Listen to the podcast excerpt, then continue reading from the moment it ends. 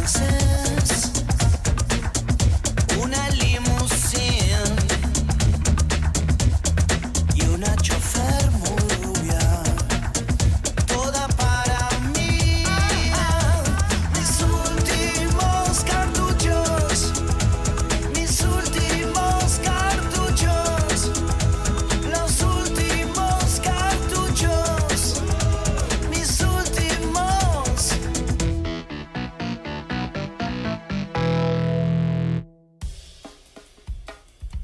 Nos visita el amigo Grego Rosselló para contarnos un poquito acerca de su nuevo proyecto, entre otras cosas, que va a lanzar este fin de semana. Una autogestión divina que nació de la cuarentena de estar encerrado con sus padres y sus hermanos. Y ya es lo que estuvieron viendo el tráiler, ahora lo vamos a ver. Súper lindo. ¿Qué hace Bebote?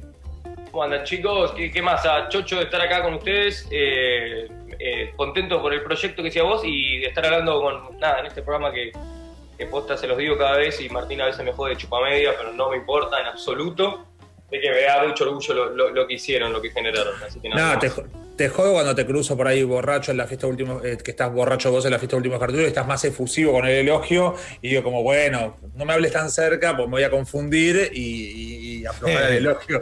Che, eh, bueno, los dos vimos con Miguel, eh, ahora en cuarentena, vamos a decir, en cuarentena todo el mundo está haciendo como sus shows, digo, algunos con mayores dificultades, digo, eh, no sé, streamings que se caen, shows en vivo que no funcionan bien, algunos con mucha producción, otros con poca producción. Y vimos el tráiler de lo que de lo que estrenás vos, que se estrena este fin de semana, ¿no es cierto? Es un. sí. eh, ahora nos contás bien eh, los pormenores, los detalles de cómo se hace para sacar la entrada. Sabemos que la venta viene súper bien y no me sorprende porque las imágenes de lo que vimos están buenísimas y tenés un equipo de oyentes del programa, pero de grandes directores y gente que trabaja en el medio hace mucho. Sé que está Pablo Fernández ahí, que grabamos un corto hace un tiempo y demás. ¿Podemos ver el tráiler primero para que sepan de qué la va a ir el show de Grego y toda la familia? Me encanta. Dale, perfecto. para recuperar mi esencia, redescubrirme, recordar lo que realmente soy. Y así transcurren hoy mis días. Me acuesto temprano para madrugar al alba y labrar la tierra.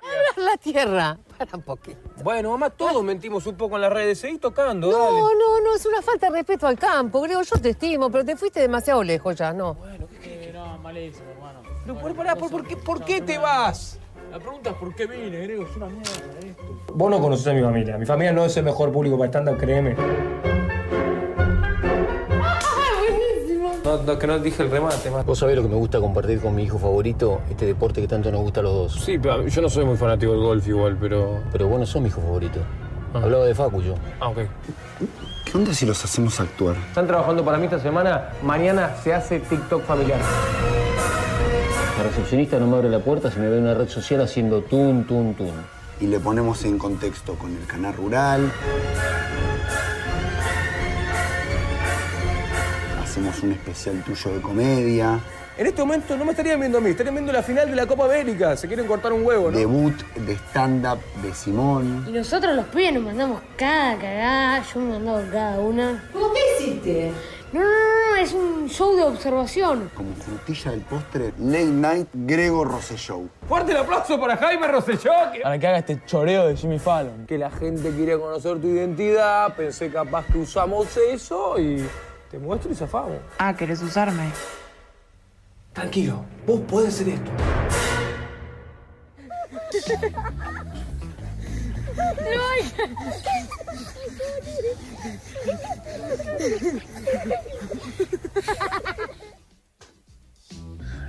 Enjoy Live. Bueno, No, me causa gracia porque los padres, porque los padres se coparon y los padres son dos chetones. Eh, tipo, el padre es una hermosura, tipo un chetón. eh, no hablaba de, no hablaba de vos, hablaba de Facu. Sí, sí, sí. Y que se cope para esto es hermoso. Aparte, me imagino por los amigos de él que lo vean, ¿viste? No, lo están boludeando en los grupos WhatsApp, le mandan el coso. Algunos con buena onda, otra gente, viste, hay gente que tira mierda de verdad. Tipo, amigos de él diciéndome, che, enloqueciste, ¿estás seguro? Mi viejo me dijo, boludo, estamos en cuarentena. Saben que para mí es una posibilidad de laburar, porque yo creo que, lo, que los que laburamos con estas cosas, yo ahora estoy sin tele, era el año que me iba a dedicar al teatro, un visionario increíble. Eh. Dije, este año me dedico al te- vuelvo al teatro, un carrón. Y si bien uno por ahí tiene esta cosa de white people problem, de que zafás con un curro en las redes, y eso hay que decirlo, digo, no hay un problema económico, uno no se va a poner a llorar, entonces como que para la gente es vos no joda, vos estás joya. Y la verdad no estoy laburando, porque eso no es laburar. Entonces volver a hacer algo que me entusiasmaba y todo, yo de ese lado los convencí, digo, che, me- si, me- si se copan me dan la posibilidad de hacer algo que a mí me guste. A mí yo soy, como tengo mis inseguridades fuertes, y volver a tener un proyecto que a mí me, me tiene orgulloso me era recontra difícil, ¿viste?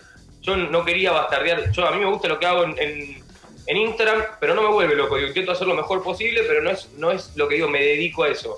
Todo stand-up, Miguel me ha ido a ver varias veces y en el stand-up que yo hago hago mucha improvisación, entonces hacer eso sin público, que iba a ser una verga, porque esa es la verdad, iba, iba haciendo algo malísimo, que la gente entre, que se pueda viralizar y que me juzguen a partir de algo que no representaba lo que hago arriba del escenario, dije no, vamos por otro lado, con Seba Rubio, que es con el que escribí los shows, el de Netflix, el de Flow, escribimos esto, con Pablo y, Jason, que los quiero nombrar, pues son fanáticos de Últimos Cartuchos Mal, le, le dimos como esta, esta vuelta de tuerca con el Hugo, que es un amigo mío, se armó un equipito lindo, y la parte de convencer a mi viejo que vos decías, encima lo de mi papá, mi papá es el único personaje dentro de la peli esta que está jugado a fondo, lo hice cheto, pero horrible, Che- cheto a la N se fuma un habano, es como le chupan un huevo a sus hijos, una cosa como jugada de personaje divertido, que él me podía decir, pará, me está dejando como un forro, y entendió que es ficción, eh, lo, actuó bastante divertido, así que nada, está piola. Ahora te digo, est- eh, es verdad que, digo, yo te conocí primero por las redes y, y con cierto prejuicio fui a verte al teatro eh, una de las veces que, que- que hiciste el Gran Rex, ¿era? Eh, o- Sí, sí. Que después fuimos a morfar. y, y después fuimos a comer y todo, y me sorprendió para bien, sobre todo, una cosa que es eh, muy difícil de hacer, que algunos piensan que es una boludez, pero es muy difícil de hacer, que es la interacción con el público, tu capacidad de improvisación y de salida rápida y de quedar bien parado con lo que se va generando y uniendo un poco lo que va pasando con la gente, ¿no? Que no lo haces desde, desde el lugar de verduguear al público, que es como una cosa a la que estamos acostumbrados, que tipo, es como medio de la salida rápida, y, y hablamos el año pasado, después de los Martín Fierro Digitales, gran ceremonia, gran ceremonia, eh, muy, muy, muy tope de gama. y después uno pone el premio ahí y decís como, me gané un... eh, que hiciste algo que estuvo muy bueno, que es que subiste a recibir los premios de la gente que no estaba. Era todo el mundo. eh, que era prácticamente gente que tomó Se llevó 12 kilos de, de, de- bronce. Llevó eh, y fue muy gracioso. Y yo vi gente que eh, habitualmente no se reiría con vos, digo, pa- para, para, para, para que se estaba descostillando de la risa porque lo hiciste muy bien.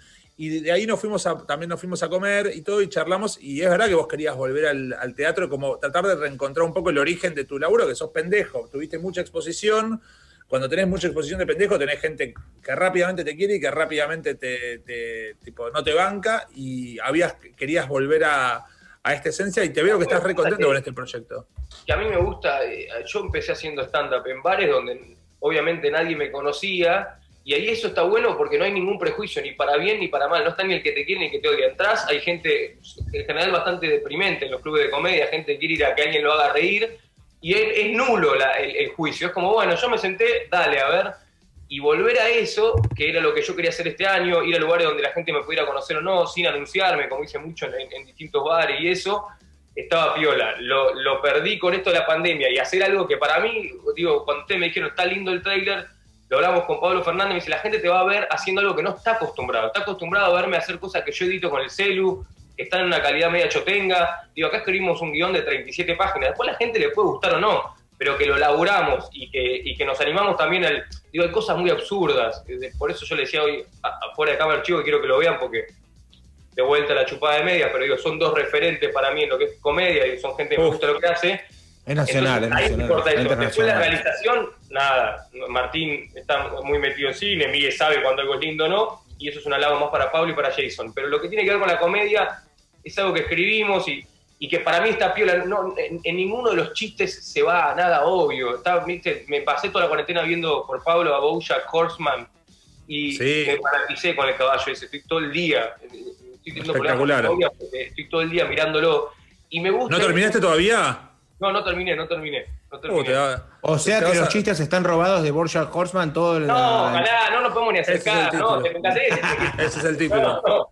Pero me gusta esto de, le decía a Pablo antes, a- le decía a, a Martín antes que hay algunas cosas en el guion que no cierran del todo, no voy a mentir. Digo, la trama no era lo importante. Hay una trama que es un justificativo para hacer una serie de chistes. Yo cuando hicimos la peli con Darío Lopilato, la- hace dos años, me puteé en un momento con el, con el director porque me dice, vos estás loco, vos, porque yo le pedía meter chiste. Vos querés meter chiste en todos lados. Esto es una película y tiene una historia, no se puede meter chiste en todos lados.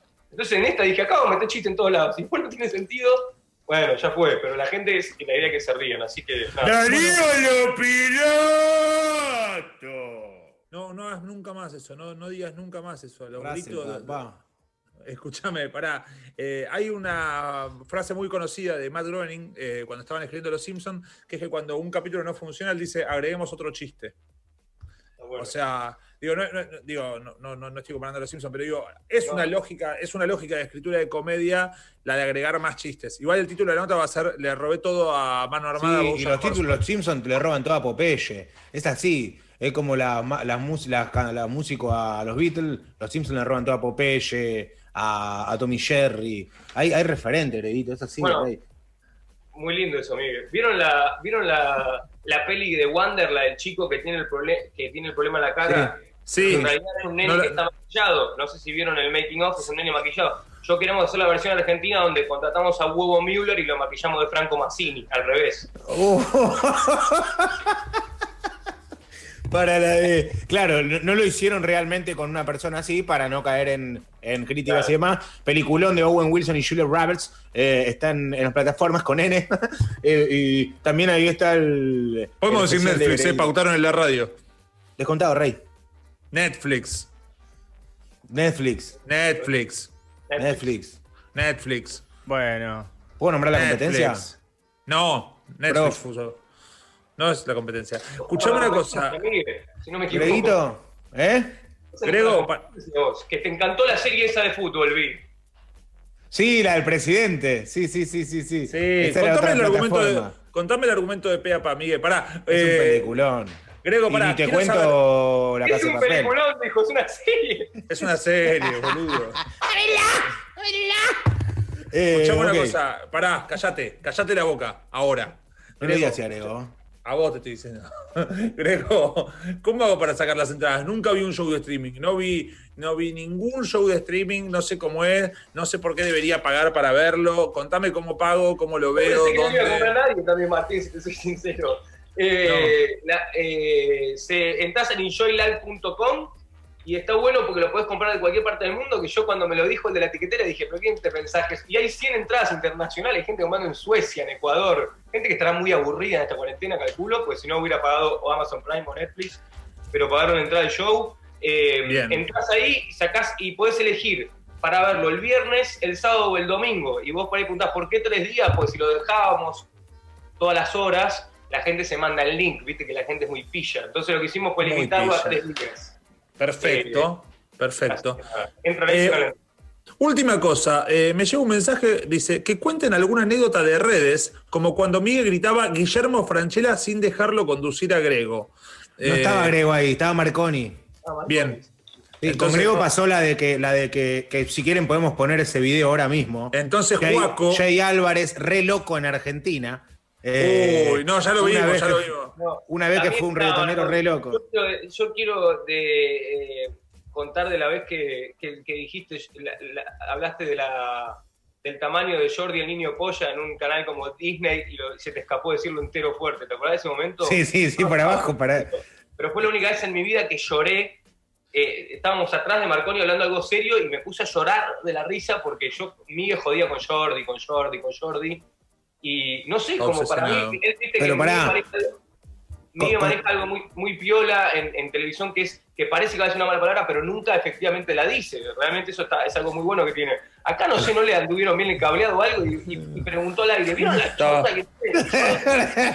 Estaba mal pacheado. ese Pará. Grego, para la, la última, eh, la de cuando el primer día que ibas al canal, que yo te la resubí y todo cuando era tu primera vez en No, tele. No, no, no, no. Primer día iba a estar, yo empecé como columnista, re contento. Había, acababa de pasar lo de los videos, mi sueño de llegar a la televisión después de mil casting.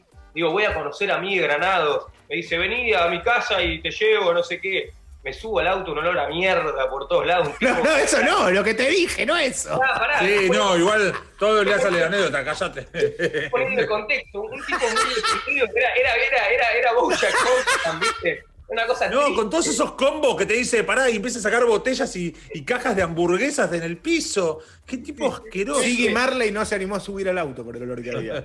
sentate, me dice. Y, le- y yo todo contento, ¿viste? De empezar en televisión y che, bueno, sí, no te creas, ¿eh? No te creas fue lo primero que me dijo el tipo que no conocía. Me dice, ahora está- te parece que está bueno, después es un laburo y se vuelve todo horrible. Ah, buenísimo, vayamos, vayamos. Esa fue la presentación de mí. Igual después me convertí en la basura que es él, así que tenía un poco de razón. Algo Igual la- tenía razón. Después te diste cuenta que.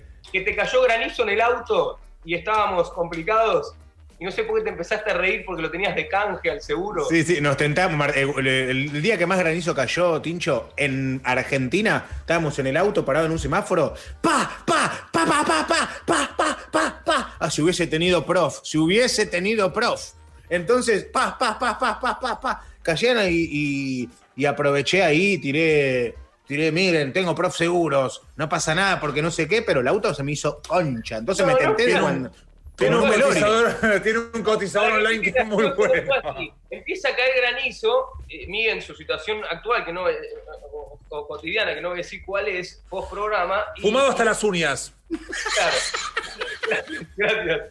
Y empieza a caer granizo y uno que hace una camioneta eh, cara como la que tiene Miguel, cualquier persona No, que le importa el auto, se asusta, está cayendo granizo, se te rompe todo el auto. Miguel se queda callado en un momento y dice, tengo seguro de canje, mi rey. Y empieza a bailar y a pensar que llorando. Y dice, ah, ok, este tipo está totalmente mal de la cabeza. Sí. Dice que le estuviera cayendo granizo para cobrar el seguro de canje, no, no, un nivel No, no, no, insólito. ¿Qué tipo Greguito, de- 14, 15 y increíble. 16 a las 22 horas, así es, así eso podemos verlo y Exactamente. Enjoy Por Live. Enjoy Live, que, que- que quiero contar que es una tiquetera cordobesa, me, no, no hice esta cosa de caer a toda la cosa porteña, estoy hablando con gente de Córdoba que laburan re bien y lo quiero decir a eso, pero me hicieron toda la parte gráfica en un nivel top, todo al toque, increíble, así que un saludo a los amigos de Enjoy Live. Eh, no es de canje, lo digo porque de verdad laburaron bárbaro. A Pablito Fernández y a, y a Jason que aman este programa. Ah, re, de repente- Un beso para ellos. Un beso para ellos. Y un beso para toda tu familia. Gracias, Grego. Nos vemos la próxima. Chao, Bebote. Que estés bien. Nos tomamos rápido una tanda y enseguida volvemos con el gran sorteo Greg. cero kilómetro. Quédense ahí al otro lado. No se vayan que vamos a sortear el cero kilómetro.